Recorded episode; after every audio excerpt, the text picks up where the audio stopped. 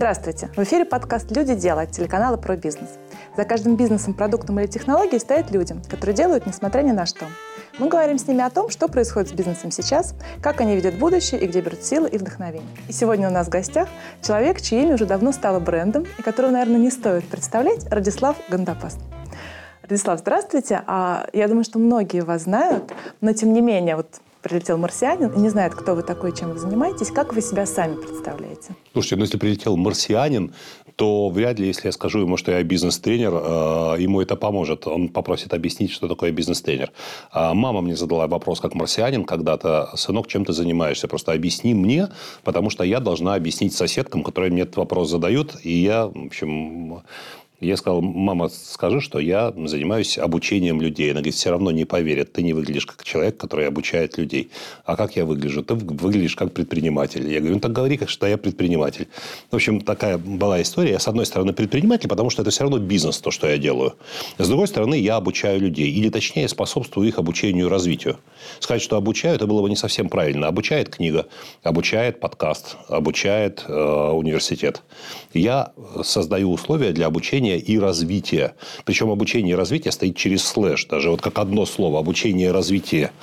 Да, которое для взрослого человека неразрывно связаны. В этой профессии начинал как бизнес-тренер. Я вошел в нее как бизнес-тренер. Вот в эту группу помогающих профессий. Сейчас моя палитра шире. Э, у меня есть и коучинговое э, направление, когда я индивидуально занимаюсь с людьми, помогая им развивать в жизни и в бизнесе то, что для них важно на каком-то этапе жизни. У нас полугодовая программа. У меня есть предпринимательское сообщество, когда, куда я объединил людей, стремящихся к тому, чтобы их развитие и обучение было перманентным, а не разовым, как на тренингах или семинарах. А, есть выступления на конференциях, форумах, корпоративном формате, в открытом формате. Это то, что я люблю больше всего, то, что у меня лучше всего получается полтора-два часа э, зажигательной речи с максимальным интерактивом, которая меняет социальные установки людей и э, ведет их тоже по пути обучения и развития наработки навыков. Вы упомянули людей, помогающих профессий. Ну, вот если говорить о психологах, есть такое устойчивое представление, что в психологии идут люди, которые нуждаются в помощи. А вы начинали как тренер по ораторскому мастерству, по публичным выступлениям. А у вас самого был какой-то страх и зажим перед а, этим не только был, но я и считал себя человеком абсолютно неспособным к публичным выступлениям. И когда я простраивал свой карьерный трек, как сейчас говорят, будучи студентом, я представлял свою деятельность максимально лишенной внешней коммуникации. Я собирался заниматься наукой. Каково же было мое изумление, когда я поступил таки в аспирантуру, сдал кандидатский минимум, когда оказалось, что деятельность ученого – это в значительной степени э, выступления на конференциях, симпозиумах, форумах, коллоквиумах, э, чтение лекций. Я такой, ё-моё, как же мне не повезло. Э, я полагал, что выступать публично – это моя суперсила с точностью до наоборот. И я учился этому, я был вынужден учиться выступать публично, и в то время не было тренингов на эту тему, не было даже литературы, кроме античной. Ну, что это прекрасный первоисточник. Я наблюдением. Я, вот то, то, что сейчас называется насмотренностью, я взял наблюдением. А, я а, обратил внимание, что есть лекторы среди а, профессуры университета, в котором я учился, которых слушают студенты, открыв рот. А есть лекторы, которые через 10 минут теряют внимание, и слушать их – это отдельный труд со стороны студента. И я просто проанализировал, что делают одни и ничего не делают другие. У нас были даже преподаватели, такие как профессор Ильев, на, на лекции которого, которого приходили не только э, студенты нашего курса, но и студенты других курсов и даже других факультетов. То есть, при максимальном составе 80 студентов на курсе в аудитории сидело по 120 человек. Люди приходили просто послушать Ильева. Понимаете? Даже им не нужно, им нужно сдавать, им не нужно сдавать зачет по этой теме. Э, им просто интересна манера, подача. Вот как он это давал, здорово. Э, я следил за ними, что они делают, сравнивал, пытался добавить к своим выступлениям, тем немногим, которые предлагала мне студенческая аспирантская жизнь. Э, потом я ездил на конференции и выступал на конференциях с учетом этих находок. И я так стал успешно выступать, что однажды я выступил на конференции, на которой вообще не было студентов и аспирантов.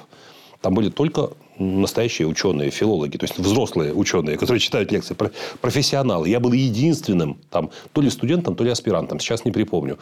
Не в том даже дело, что я произвел эффект, а в том, что я получил э, опережающий статусный рост просто за счет навыков публичной речи. То есть сам по себе навык публичной речи является социальным лифтом, который проталкивает вас выше, чем вы того заслуживаете по остальному списку ваших компетенций профессиональных. Вы сказали, что это был ваш такой антинавык, а, антиспособность. Может быть, у вас есть гипотеза, почему люди так э, опасаются и избегают публичных выступлений? Ну, во-первых, это стресс. Это источник стресса. Стресс рождает неопределенность. Выходя э, в публичное выступление, вы никогда не можете спрогнозировать, э, как бы вы ни готовились, сколько не репетируете. Ну, у меня был случай, я выступал в Дубае, и у меня просто сел микрофон. То ли сел, то ли разомкнул что-то. И у меня перестал работать. Мной сидят сотни участников, а организаторы не позаботились о дублирующем микрофоне. У меня, кстати, с тех пор в техническом райдере всегда написано, что микрофонов на сцене должно быть два. И я проверяю оба. Ну, так, чтобы два вырубило, вероятность крайне низкая. А, выключился микрофон, и все. Я стою, молчу. Я ничего не могу поделать. Я не могу развлекать аудиторию без микрофона, кричать в зал. Никто меня не услышит толком. Организаторы побежали решать вопросы. Вот в течение нескольких минут, которые показались мне вечностью, я стоял и совершенно не понимал, что мне делать. А, всякий человек, выходящий выступать публично, не знает, где его ждет провал. Отрубится презентация, выключится свет в зале, такое у меня тоже было. А, выключится микрофон, в зале найдется какой-то хейтер, который начнет мешать ему выступать, выкрикивать что-нибудь, да, там критические замечания делать. А, вдруг кто-то из зала пойдет к выходу. Такое тоже бывало когда людям наскучило, или они вообще оказались в зале чуть ли не случайно, и они такие, ну, неинтересно, и идут к выходу. А вы это переживаете как личное оскорбление, если такое происходит. А, он может забыть, что дальше. Он может выбиться из тайминга. Как бы он ни готовился, он может ошибиться. Или, что бывает порой, когда говорят организаторы, вы знаете, мы что-то очень идем с большим опозданием, пожалуйста, сократите ваше выступление минут на 10-15. Но как же это можно сделать, если оно уже подготовлено? Как его, как его отредактировать по ходу говорения? И человеку говорят, давайте поменяем вас с другим спикером. Он, ему нужно улетать, он спешит, давайте поставим. А вы уже на пике, а вы уже подготовились, и вы перегораете. То есть, вы вот сейчас должны были выйти на сцену, у вас уже энергия пошла, а потом вас поменяли, вы вышли на сцену и не смогли собрать себя в кучу, потому что энергия куда-то ушла. Это все факторы непредсказуемости, это стресс, и любой человек перед выступлением волнуется. Кто говорит, что не волнуется, мало того, что волнуется, еще и стесняется в этом признаться. Наверняка вы знаете, как а, перебивать собеседника деликатно. Есть ли какие-то лайфхаки, да, что сейчас называется, а, чтобы вставить свой вопрос, уточнение, ну или просто себя Если добавить? у вас есть визуальный контакт, вы просто собеседнику языком жестов показываете, что вам есть что сказать. А вы приподнимаете руку с указательным пальцем вверх, обязательно указательным. Это такой палец, который у нас в наших культурных кодах, э, это палец власти. И когда вы приподнимаете чуть-чуть, вот деликатно, не напряженно, вот так вот палец, чтобы торчал, жаль, что тебя кто слушать не видит, а вот как бы рука, как у дирижера, она расслабленная, все-таки указательный палец кверху. И тогда собеседник понимает, что ему нужно до смысловой какой-то паузы, до точки договорить и уступить слово ведущему. Приподнимаете бровь и не слегка на ягодичных мышцах вот так вот как бы напрягая их приподнимаетесь. Как дирижер, который сейчас пятая симфония Бетховена, там ба ба ба бам и он поднимает руку, чтобы вот, дать сигнал к первой ноте. Вот вы такой дирижер и собеседник, конечно, если он воспитанный человек, тут же значит, станет притормаживать. А если вы еще к этому добавите через несколько секунд паузы, э, то он уж точно остановится, даже если он не завершил мысль. Вот э, человек э, должен выйти на сцену допустим, не олимпийского, на реконструкции, но на какую-то там сцену и донести свою мысль, презентацию, идею, ну, неважно, выступить. И вот он стоит за кулисами, его захлестывает волна Ой, это уже поздно что-либо делать. Ну, ты что? Если он уже стоит как? за кулисами, завтра, ему хорошо, нужно завтра. подышать. Ему нужно подышать носом, ртом, медленный вдох, спокойный выдох. Э, ну, в общем, все, что может сделать, сосредоточиться на спокойствии своего дыхания, чтобы оно было не поверхностным, как у собачки, ну, такое дыхание диафрагмой, расправив плечи. Он должен обратить внимание, чтобы у него мышцы воротниковой зоны были расслаблены. То есть, мышцы, которые ведут от ушей к плечам. Э, осаночка ровная, да, поза уверенности, не скрещивать ноги, там, может поразмышлять над тем, что даст ему выступление. Или есть как вариант э, сформировать у себя лояльность к провалу. Сказать, ну, подумаешь, не последнее выступление. Там, если не получится, как вот нам с женой предложили выступить на форуме на большом. И она говорит, а может быть нет, какой смысл? Я говорю, слушай, потренируемся. Вдруг мы рождены, чтобы выступать вместе. Вдруг мы могли бы быть хорошим таким э, примером, редчайшим, э, хорошего парного выступления, где муж и жена оба спикеры, мы оба спикеры, но мы не выступали вместе. Я говорю, если мы не получим успеха, мы получим опыт. Опыт ценнее успеха. Успех пришел, ушел. Опыт никуда не денется. Он постоянно нарастает. Если у нас не получится, мы приобретем опыт. Мы разберем потом, что было не так, что можно сделать лучше. И опираясь на этот опыт, мы можем дойти до очень классного формата. Это так здорово, когда на сцене выступают двое людей, связанных между собой не только деловыми отношениями, но и личными. Это всем интересно да, как они убьют друг друга или нет. Кстати, с женой я познакомился случайно по телефону. Она писала подруге, перепутала номер. Тогда были времена, э, когда телефоны были кнопочные, и данные телефонной книги, адресной книги нельзя было перенести из аппарата в аппарат. Если вы купили новый телефон, вы должны были вручную вбивать все контакты заново, или там они на сим-карту записывались. Если вы потеряли сим-карту, на новую сим-карту нужно было снова. И она, забивая телефон подруги вручную, допустила ошибку в номере и думала, что это телефон подруги, писала ей, я ей отвечал от имени подруги, мы переписывались примерно сутки. Потом я понял, что я зашел слишком далеко и позвонил ей. Ну, и признался, что это пранк. Мы смеялись, проговорили два часа по телефону. Я был в Иркутске, Аня была в Москве тогда. Ну, и потом встретились. Теперь у нас четверо детей. Тогда довольно часто деловое взаимодействие пар – это очень конфликтогенное поле. А, как это будет на сцене? Будет опыт. Скажи себе, если не будет успеха, будет опыт. Успех приходит, уходит, опыт не уходит никогда, он только накапливается. И такой, о, класс, я иду на сцену не за успехом, я иду на сцену за опытом. Опыт без ошибок не бывает. Значит, я иду на сцену ошибаться. Не то, что вы специально, специально ошибиться нельзя. Ну, то есть, я иду на сцену, и если я ошибусь где-то, затяну время, неудачно отвечу на вопрос, там, перескочу в слайдах и так далее. Я буду ученый уже, я буду знать, как, ну, как этого избежать в будущем. То есть, я буду более опытный. Из одного битого двух небитых дадут. Вот такая самопсихотерапия может сработать. Иди за опытом, а не за успехом. Надо будет записать. Хорошая идея. Спасибо, что вы мне подкинули. Ну, то есть, вот а тот способ, когда выйти нужно на сцену, представить всех в зрительном зале голыми, он работает? Голыми не очень. Я знаю. Это Рон Хофф, один из первых авторов, с которыми я познакомился в теме публичных выступлений, потому что на русском языке э, литература какая-то стала появляться. Карнеги был одним из первых, потом э, Рон Хофф «Я вижу вас голыми» книга. Кстати, он не рекомендует видеть голыми аудиторию, просто он назвал так ярко свою книгу, а рекомендации совершенно другие. Видите, как это ушло в народ. Я не уверен, что это работает. А вот представить людей милыми детьми или зайчиками – я экспериментировал с этим, и э, многим, кому я давал такой совет, это помогло. Выходя к аудитории, думать про себя, родненькие мои, как я ждал встречи с вами, боже, какие прекрасные люди. Э, возможно, вы видели это в исполнении всяких звезд шоу-бизнеса, типа Сергея Пенкина, когда он говорит «куколки» со сцены, и все превращаются в куколок. Тут же все проникаются теплом по отношению к этому Сергею Пенкину, э, на концерте которого они оказались случайно. Например, он выступает на корпоративе. Вы же его не заказывали, вы же не шли специально на концерт. И он выходит в зал, и там ла-ла-ла, куколки мои, обращается к публике. И обстановка теплеет. Он вам тут же симпатичен.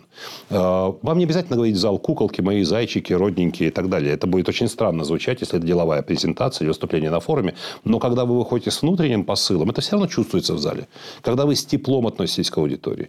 А вот расскажите с той стороны софитов, что вы чувствуете, когда выступаете перед большой аудиторией? Есть ли какая-то энергетика зала? То есть, что вот у вас Я один из немногих в этой стране, кто умеет работать с тысячниками. 300 человек в зале и 3000 – это принципиально разные аудитории, принципиально разные навыки. Ну, с чем сравнить, я не знаю не знаю, играть на синтезаторе или на электрооргане, где 5 клавиатур и плюс ногами нужно играть. Да? Это просто другой навык. Да, нотная грамота нужна та же. Там те же ноты, там же расположены, но все-таки человек, который играет на корпоративах в кавер-группе, сев за настоящий духовой орган, Э, где играть нужно ногами и руками, сыграет то же, что он играет на синтезаторе, но он не сыграет как органист.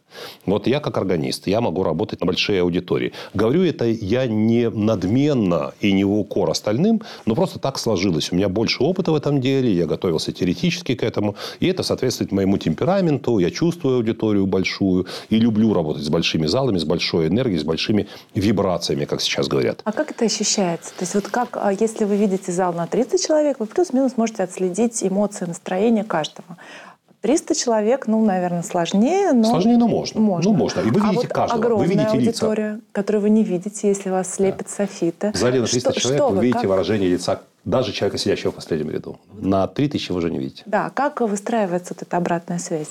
Вот тут начинается какая-то метафизика, вы знаете. Так было однажды, когда я прилетел впервые в жизни в Иркутск, и меня повезли на Байкал, где у меня должно было быть выступление в Листвянке на берегу Байкала, 72 километра, что ли, от Иркутска. И прилетел я ночным рейсом. И меня везли в кромешной тьме. Трасса не была освещена. Тогда еще, не знаю, освещена ли она сейчас. Мне сказали, вот мы сейчас проезжаем Байкал. А я никогда на Байкале не был, много о нем слышал. Я сказал, выпустите меня. Они говорит, ты ничего не увидишь ночь. Ну, там нет огней даже на том берегу. Их не увидеть. Потому что нет берегов то место, вот мы только из Ангары, как бы там, вот место, где Ангара впадает в Байкал, мы его проехали, и сейчас вот там просто бесконечная чернота. Я говорю, выпустите меня. Самообман не знаю или нет, но я стоял на берегу абсолютно, ну, в абсолютной тишине, и я чувствовал э, это гигантское существо по названием Байкал. Гигантское передо мной, простирающееся, которого было не видно. Погасили даже огни машины по моей просьбе так и с большим залом, с большой аудиторией. Люди могут сидеть абсолютно молча, но выходя на сцену, вы чувствуете какую-то энергию, идущую от них.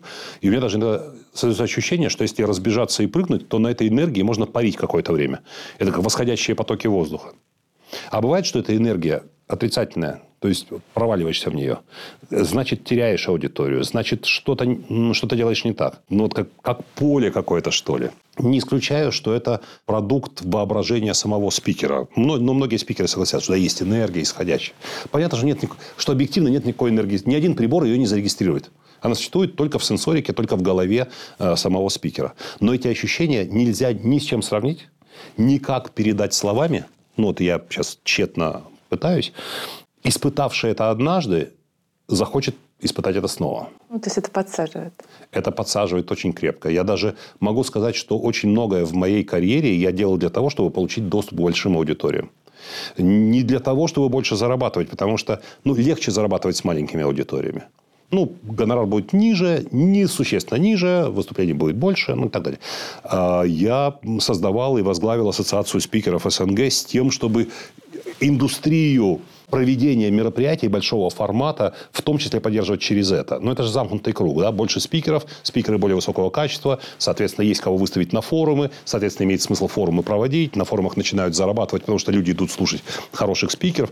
Я для себя готовил рынок.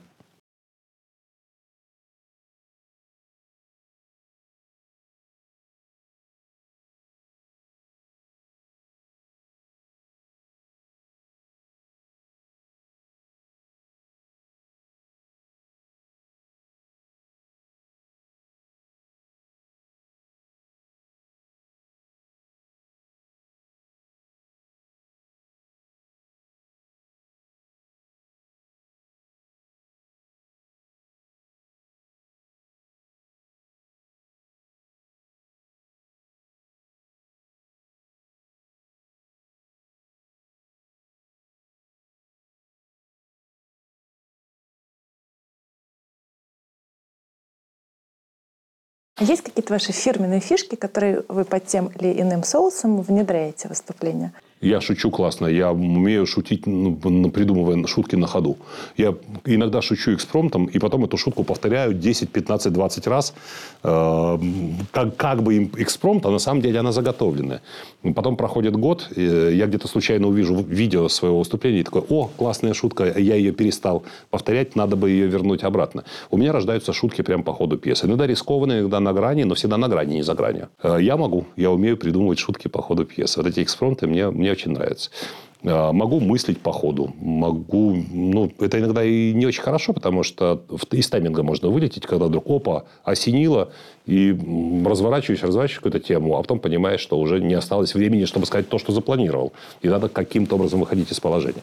То есть, у меня все нормально с экспромтом. Мне не нужно заучивать выступление и барабанить его от начала до конца, как задумано. Даже на английском, когда я выступаю, я и на английском умудряюсь пошутить или симпровизировать. И вот мы плавно переходим к следующему вопросу, который мне тоже очень интересно с вами обсудить. Как вы относитесь к тому огромному количеству людей, которые как раз зарабатывают без всяких а, компетенции, что называется, деньги, просто на перепродаже красивой речи, красивых каких-то а, формул жизни, за которыми мало что стоит. Ну, то есть то сейчас называется инфо-цыганством. Да, инфо-цыганство абсолютно удовлетворяет запросы рынка на бессмысленный контент, создание инфошума. За это платят точно так же, как люди платят за ТикТок.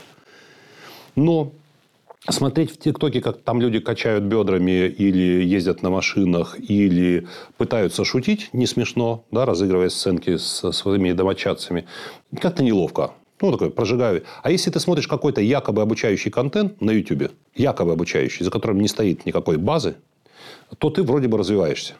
И вот этот запрос на имитацию развития, он удовлетворяется вполне той армией ребят, которых называют ну, инфо-цыгане. Мне не очень нравится это определение, но тем не менее. За инфо-цыганством всегда понимается имитация обучающей, развивающей деятельности, имитация.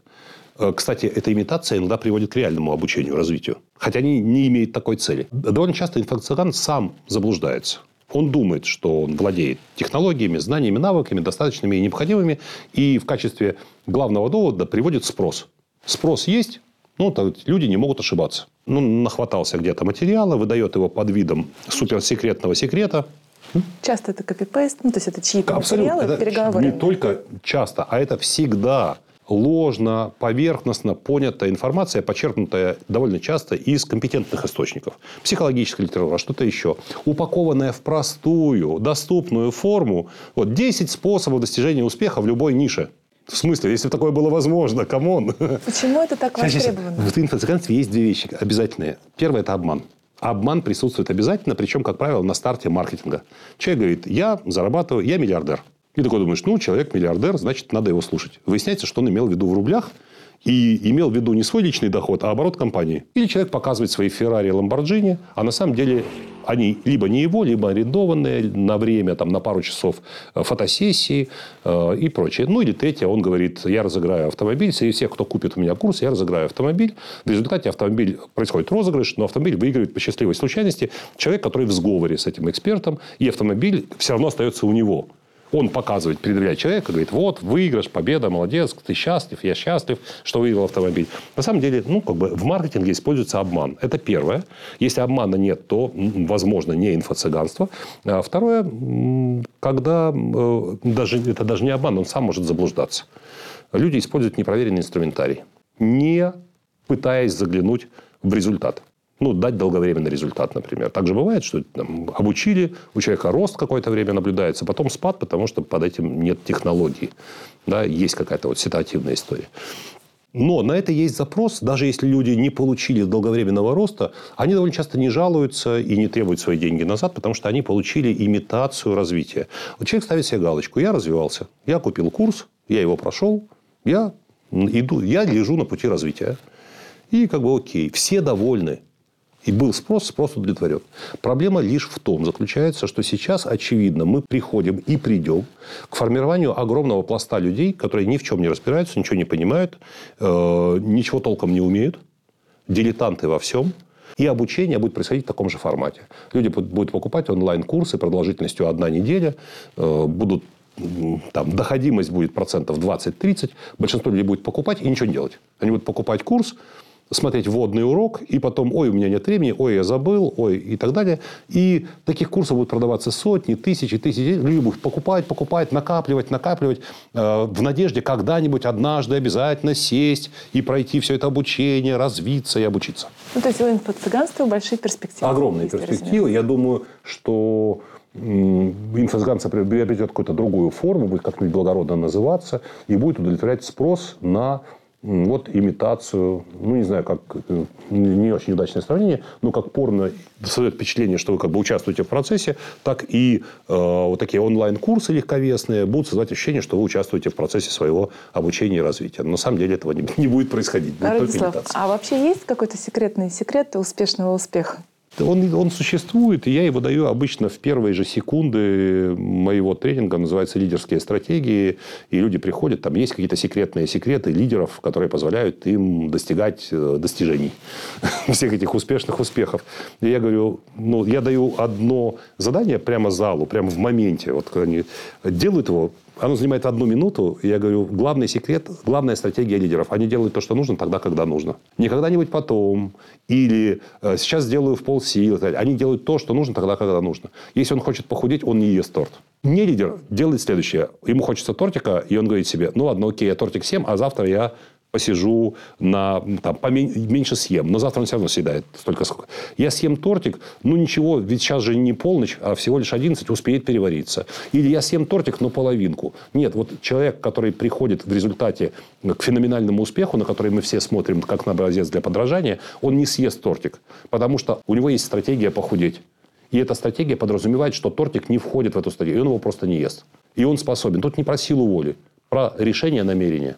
И он следует своему намерению. Способность делать то, что нужно тогда, когда нужно. Все. Но остальные 7 часов 58 минут я рассказываю оставшиеся 20% стратегий, которые приводят к результату. Вы автор а, более чем 12 книг. 12 книг, 13 да. в работе.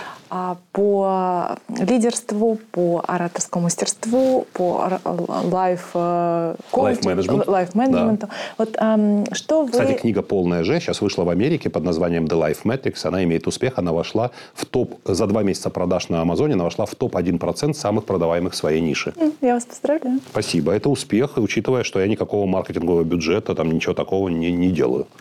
А как вы собираете контент для ваших книг, для ваших тренингов, выступлений? А, очень, это очень просто. Это путь. что такое? Вы ассимилируете личный опыт, вы смотрите за успехами ваших очень, подопечных. Очень просто пишу книги. Расскажите. Я делаю тренинг, э, провожу его какое-то время, в нем, начи... в нем я в него добавляю новую-новую информацию, информация перестает в него вмещаться, я тогда делю тренинг почкованием на, две, на два разных тренинга, чтобы вся информация вошла. Потом и там становится тесно, потом я открываю файл и пишу все это в книгу. И это очень просто делать, потому что логика книги совпадает. Я сажусь и месяцев за 10 все это переношу на бумагу, и из 10 месяцев э, главная работа происходит последние 10 дней. По-бам, книга готова. Ну, не так, конечно, легко и просто и быстро. Она обычно еще три раза переписывается заново после редактуры. Ну, вот. А может быть, со следующей, с 14 я привлеку искусственный интеллект к написанию. Это очень ускорит процесс. Ну, искусственный интеллект не в том смысле, чтобы он за меня написал, а чтобы он мои идеи переработал. Кстати, вот 13-ю, которая сейчас в работе, я тоже планирую, как текст будет э, создан, загнать его в чат GPT и попросить улучшить текст. И посмотрим, что она сделает. Или улучшить структуру. Или там дать рекомендацию. Ну, я еще не знаю, какой я поставлю, какую я поставлю задачу. Но, в общем, я, может быть, и так сделаю. Кстати, к моей американской книге э, обложку сделал искусственный интеллект. Угу. Все, что делали дизайнеры, оказалось хуже. Интересно. Да. А, так возвращаясь все-таки к контенту, а, откуда вы его берете? Вот вы э, ведете тренинг, да? А, То есть вам приходят, вам приходят идеи в голову, вы видите, как люди реагируют. Откуда эта информация? Вы ассимилируете какие-то научные исследования. То есть что вы вкладываете туда? Ну, в общем, ответ прост и не прост одновременно. Э, примерно все. Я вкладываю и личный опыт, и здравый смысл, и источники, к которым я обращаюсь. А источников перерабатываю какое-то несметное количество. Э, большая часть из них оказывается бесполезной абсолютно, легковесной или без твердой гарантии результата. Обращаюсь к коллегам, иногда беру консультации специалистов. В общем, тяну отовсюду. Э, интересно, когда вы погружаетесь в тему и начинаете жить темой, мозг начинает генерировать какие-то интересные смыслы, идеи, решения. И могу сказать, что во многих темах, которые я взял в качестве тем для тренинга, я продвинулся дальше многих тех, чьи труды я изучал при подготовке. Потому что они синтезировалось в голове, хоп, и что-то такое интересное родилось. Что-то, чего нет ни у кого. Лидерские стратегии, например, такой концепции нет ни у кого. Довольно часто разговор о лидерстве – это разговор лирический. А у меня это графики, таблицы, схемы, у меня все математике подчинено. А есть какие-то публичные, может быть, спикеры или люди, которые занимаются выступлениями, а, на которых вы, ну, не то чтобы равняетесь, которых вы отслеживаете, которые вам нравятся? Ну, может быть, у кого ну, Таких много. Таких много. Э, в этом мире трудно сказать, кто лучше кого выступает. Потому что лучше в чем? Я не э, говорю лучше, я говорю, что кто вас вдохновляет, может Вдохновляет? Быть? Ну, Рон Кауфман есть такой э, спикер, блестящий, на мой взгляд, очень интересный по манере, абсолютно мой антипод, э, визуально. Ну, вот. Я бы не рискнул в такой манере выступать. Есть Клэр Боск, француженка, которая мне тоже очень нравится, как она выступает. Есть, э, есть такие столпы вроде Брайана Трейси, который как лорд выходит на сцену в безупречном костюме, в галстуке, э, с этой серебряной сединой зачесанной, величественно говорит с прямой спиной, стоя на сцене. Есть э, такие веселые ребята вроде э, маршала Голдсмита, которые в абсолютно другой манере выходят на сцену в зеленом поло, песочных штанах и так работать с аудиторией, что вот, заглядение и много есть интересных спикеров. Как вы восстанавливаете энергию, когда устаете? Это вопрос, который стоит передо мной Э, на 2024 год. Недавно у меня была стратегическая сессия, в которой мы с привлеченным специалистом прорабатывали планы на будущее, на 2024 год в частности. И в 2024 году я постановил плюс два выходных в месяц. То есть, у меня будет среда выходной два раза, две недели из месяца. У меня будет не только суббота-воскресенье, но и среда выходной. А если я буду работать суббота-воскресенье, значит, эти выходные передвинутся на какие-то рабочие. Это сложно реализуемая задача э, в нынешнем, при нынешнем укладе жизни, но в будущем она, ее возможно реализовать. По большому счету, организм наш восстанавливается самостоятельно. Э, боксер, э, поскольку я боксом занимался и занимаюсь сейчас, получив даже очень серьезный нокаут, восстановит мозг в течение суток полностью до исходного положения. И, кроме случаев, когда он получает травму, кровоизлияние или там, повреждение какое-то. Это так быстро не остановится. Но нокаут, если это просто нокаут, э, в течение суток мозг восстановит. Представляете? Наша способность к регенерации колоссальная. Достаточно иметь просто свободное время. Но мне и этого мало, поскольку у меня времени мало для восстановления, я использую интенсивные методы восстановления энергии, к которым относится спорт. Человек уставший, как правило, говорит, ну нет, у меня нет сил тренироваться. Иди тренируйся через силу, иначе сил так и не будет никогда. Второе. Это время с близкими людьми, которые, ну не знаю, пробуждают душу. Это и члены семьи, и друзья, ну, ну, люди, с которыми вам приятно проводить время, даже если нет цели в общении. Третье – соприкосновение с прекрасным. Кино, театр, книга, одежда. Соприкосновение с прекрасным. Красивые места в городе, в мире – это мощнейший и недооцененный источник энергии. Люди так часто говорят, ой, в центре жить дорого, я буду жить на окраине, там дешевле. Ну, ты никогда не поднимешься над своим уровнем дохода, потому что не будет энергии для того, чтобы преуспевать. Нужно жить в красивых местах. Нельзя донашивать обноски, типа, ну, у меня старые джинсы не сносились, еще можно их использовать. Выбрасывай, отдай бедным людям. Купи то, что тебе нравится по-настоящему. Ходи в кинотеатр. Не думай, что ты там скачал Око или Иверу, и ты будешь смотреть те же самые фильмы. Нет, поход в кинотеатр – это соприкосновение с прекрасным. Никакой планшет, никакой ноутбук тебе не даст такого эффекта. Театр живой. Приятные места. Живопись. Хорошая книга. Обязательно. Просто ставить себе в план – Что ждет нас в будущем? Ну, в будущем нас не ждет ничего хорошего, по большому счету. И в будущем нас ждет будущее наше прекрасно одновременно. Но просто одних не ждет ничего хорошего, а у других будущее прекрасно. И так всегда было, так всегда есть, так, так есть и так и будет. А ждет ли Землю деградация?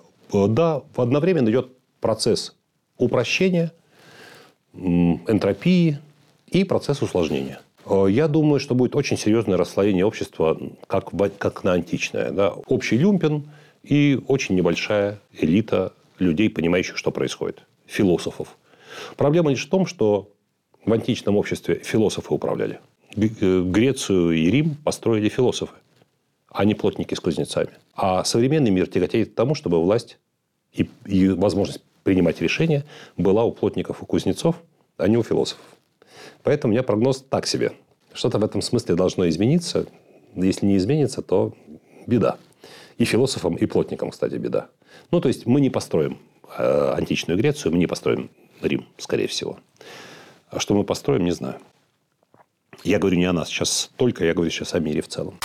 Блиц. В чем смысл жизни, как вы сами для себя его определяете? Очень легко я ответил себе на этот вопрос, когда понял... Я не терплю, когда на вопросы нет ответа. Я ищу ответы даже на вопросы э, философские или риторические. Э, я определил для себя, что смысл жизни в развитии. Если я живу и происходит развитие в чем-то, то значит я смысл жизни сейчас осуществляю. Если происходит деградация, значит, я не следую смыслу своей жизни и должен немедленно пересмотреть то, чем я занимаюсь. Кроме коротких промежутков отпуска, который, как правило, ведет по пути к деградации. Ну, шутки шутками, но я и в отпуске стараюсь ну, овладеть каким-то навыком интересным. Управление там, парусом, положим, или езде, научиться езде на чем-нибудь, или совершенствовать английский, например. То есть, каждый день нужно в чем-то развиваться. Если не эта профессия, то что? Я был бы врачом. Сто процентов. Я сейчас смотрю фильм «Вызов», и просто понимаю, что моя, моя гипотеза была абсолютно верна. А я стал бы хирургом, если бы я не стал э, тем, кем я стал. Ваша главная суперспособность? Э, главная суперспособность следующая. Я говорю тем лучше, чем больше людей меня слушает. Спасибо. В индивидуальной беседе я абсолютно беспомощен. Спасибо, Радислав. Это был подкаст «Люди. Дела» от телеканала «Про бизнес». И сегодня мы разговаривали с Радиславом Гандапасом, человеком-брендом.